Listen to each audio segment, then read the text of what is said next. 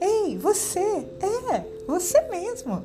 Vem aqui, vem ouvir mais uma história das Amoras!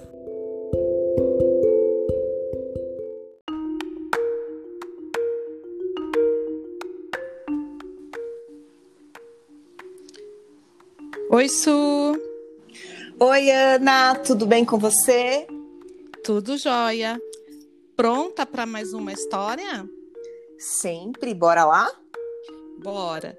Su, a história que a gente vai contar hoje se chama A Princesa, o Fogo e a Chuva e é um conto que vem lá de Gana, um país da África Ocidental. Aliás, não é só de Gana. Na verdade, esse conto pertence a vários outros países da África Ocidental também. Porque os contos são assim, né, Su? Começam num lugar e vão caminhando, vão passando de boca em boca, vão pertencendo a outros lugares também. Não é assim? Sim, e dessa forma cada povo pode pôr um pouquinho da sua vivência, da sua é, realidade, né, Ana? É, sim. Afinal, como é que é aquele provérbio mesmo? Quem conta um conto aumenta um ponto. e é isso mesmo. A gente vai acrescentando na, nas nossas histórias um pouquinho do nosso jeito de contar, né? A gente dá um tom para ela, para elas do jeito que a gente sente que ela é o que a gente gostaria que fosse. E cada povo, cada pessoa que conta faz a mesma coisa. Bora lá? Bora. Ó, é com você, Su. Conta-se que havia um rei que tinha uma filha muito bonita. Iam passando os anos e ela ficava cada vez mais bela. As pessoas das aldeias do reino estavam convencidas de que era a moça mais bonita do mundo. Eram muitos os que queriam se casar com a princesa, mas os primeiros que haviam feito o pedido foram fogo e a chuva. Um dia, a chuva escondida foi ver a princesa e lhe perguntou se queria casar com ela. E a princesa achou uma boa ideia. A chuva era poderosa Graças à água que fazia cair, é que cresciam as colheitas nos campos e também a grama para os rebanhos. Graças à chuva, eles tinham água para beber e para se lavar. E os lagos e rios estavam cheios de peixes. Portanto, a princesa aceitou a proposta. Naquele mesmo dia, o fogo foi ver o rei e pediu-lhe permissão para casar com sua filha. O rei achou uma boa ideia. O fogo era poderoso. Graças às suas chamas, eles conseguiam espantar os animais perigosos, aquecer-se quando fazia frio, cozinhar os alimentos e iluminar as noites escuras. Portanto, o rei aceitou a proposta. O rei mandou chamar a filha e anunciou a decisão que havia tomado. Eu sou o rei e prometi ao fogo que você se casará com ele.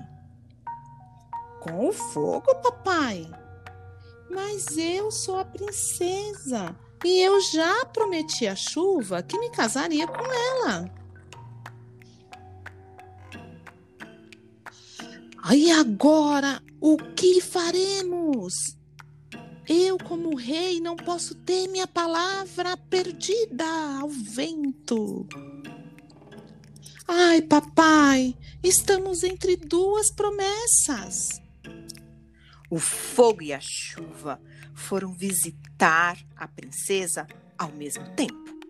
E o rei que apareceu para recebê-los, aproveitou para lhes dizer que já havia decidido a data do casamento de sua filha. O casamento comigo? Eu que sou fogo e sou poderoso? O casamento comigo. Eu que sou a chuva e sou poderosa. A princesa vai se casar com quem vencer a corrida que vou organizar no dia do casamento. Eu sou o rei e assim decidi. À medida que se aproximava a data da celebração, a expectativa crescia na aldeia. Alguns estavam convencidos de que o fogo venceria. Outros achavam que quem ganharia seria a chuva. A princesa não contara a ninguém, mas para ela estava muito claro que não importava quem ganhasse a corrida organizada por seu pai, ela manteria sua promessa e só se casaria com a chuva. Chegou o dia do casamento e da corrida, e era um dia de muito vento. O rei fez um sinal com a mão e os tambores soaram. Começou a corrida. No início, o fogo ia ganhando, porque o vento ajudava a manter as chamas e a avançar depressa. E a chuva não fazia praticamente nenhum esforço. Caíam apenas algumas gotas do céu. O fogo continuava avançando com rapidez e todo mundo achava que ele iria ganhar com facilidade. Quando o fogo ia quase chegando ao lugar onde o rei e a princesa estavam sentados, ouviu-se um trovão e todos viram a chuva se preparar para cair. Mas parecia tarde demais. O fogo avançava e, quando lhe faltavam poucos metros, a chuva soltou uma cortina de água com todas as suas forças. O fogo se apagou de repente, antes de chegar ao final, e a chuva foi declarada vencedora. A princesa dançou feliz embaixo da chuva que caía ao ritmo das percussões do povo que ainda soavam. Desde aquele dia, sempre houve uma grande inimizade entre o fogo e a chuva. E ainda hoje, quando chove com força, muitos se põem a dançar embaixo da água que cai do céu, lembrando o casamento da princesa. Enfim. Ai, eu acho tão lindo esse conto. Eu gosto muito da parte, Suzana, que a princesa fala pro pai, mas eu já prometi, pai, eu já prometi para chuva.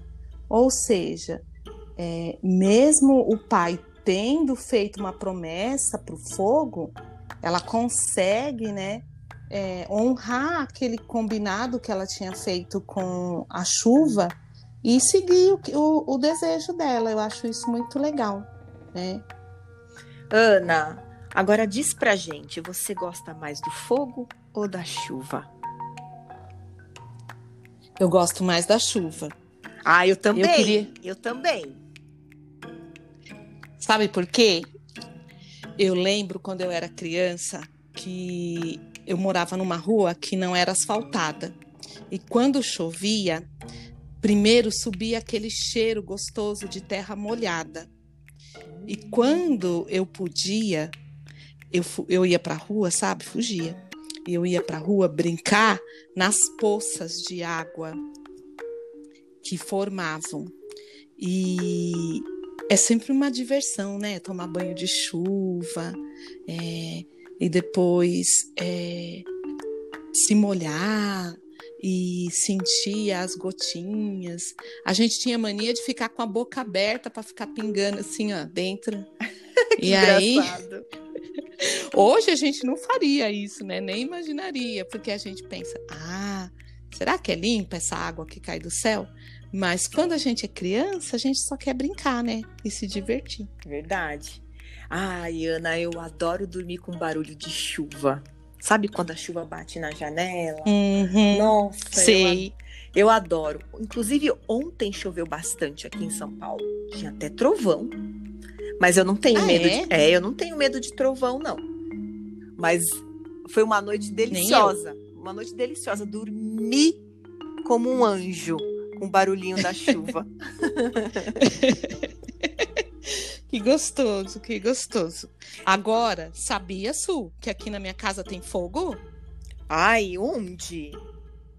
No fogão. Ah, Ué. A gente não faz fogueira, nem é, o fogo corre como na aldeia da nossa história. Mas na nossa casa tem o fogão que aquece a cozinha, prepara os alimentos, né? Só que fogão é lugar só de adulto. Criança só pode mexer no fogão se tiver muito, muito, muito cuidado e com um adulto perto. Sozinho, ó, pode não. verdade, Ana. Eu também, também penso como você. Ah, é tão bom usar o, o fogo é uma invenção muito importante pra gente. Porque Uhum. a gente não consegue mais viver sem sem as delícias que ele, Cozinha. que- as delícias que ele proporciona pra gente. Por exemplo, eu adoro acordar e tomar um leite quentinho. Quem não gosta? Sim, Um cafezinho Sim. quentinho, um chá, não é verdade? verdade. Cozinhar os alimentos, preparar bolos, né? Hum, A- nos aquecer. Verdade. Né? Agora, Isso Ana, é- vamos, Hum. vamos perguntar, vamos deixar uma pergunta aqui para as nossas crianças. Bora lá. E aí, crianças, vocês preferem fogo ou chuva?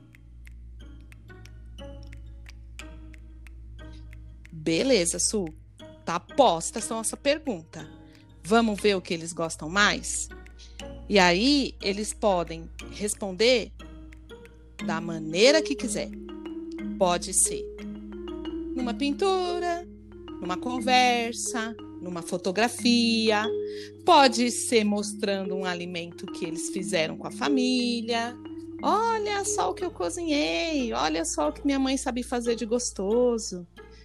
É, Sintam-se criativos e livres a responder do jeito que vocês quiserem. Um beijinho. Beijo, crianças. Até a próxima. Tchau. Tchau.